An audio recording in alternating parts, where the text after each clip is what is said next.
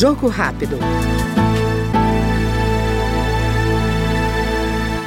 Deputado Anderson Pinto, do MDB do Pará, comemorou a aprovação do projeto que remete a assistência da pessoa com transtorno do espectro autista aos centros especializados de reabilitação existentes na rede de cuidados à pessoa com deficiência. Segundo o parlamentar, a proposta concede ainda prioridade de atendimento psicossocial no SUS às mães que se dedicam integralmente ao cuidado de filhos com autismo. O autismo no Brasil hoje ele é uma realidade preocupante e a gente precisa dar uma atenção muito especial é, de forma muito eficaz e muito rápida, a gente vem observando o diagnóstico aumentando.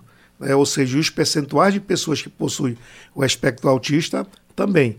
E isso nos preocupa. Nós aprovamos na Câmara Federal uma lei que ele garante, primeiro, a criação de centros especializados integrados para as pessoas que possuem o autismo. Foi garantido é, o atendimento prioritário para as mães que acompanham de forma integral os seus filhos no tratamento.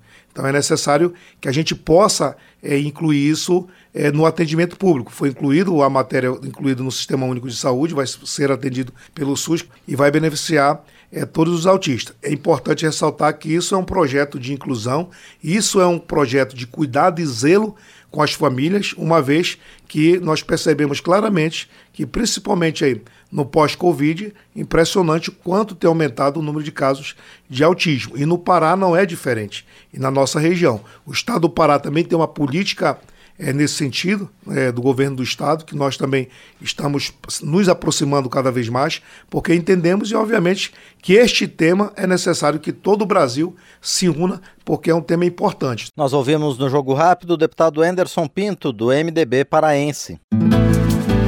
Jogo Rápido.